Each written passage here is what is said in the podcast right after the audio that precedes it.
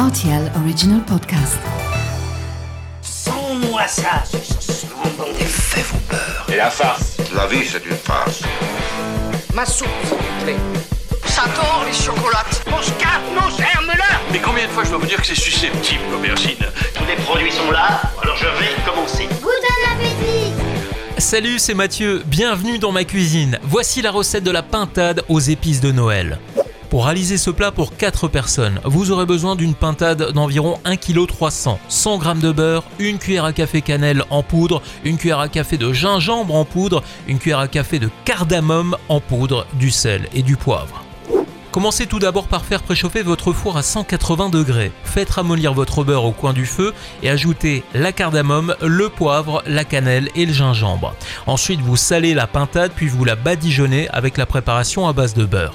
Vous l'enfournez pendant 50 minutes sans oublier de l'arroser régulièrement et lorsque vous la ressortirez du four, je vous recommande de la recouvrir à l'aide d'un papier aluminium, de la laisser reposer aussi dans un coin de la cuisine.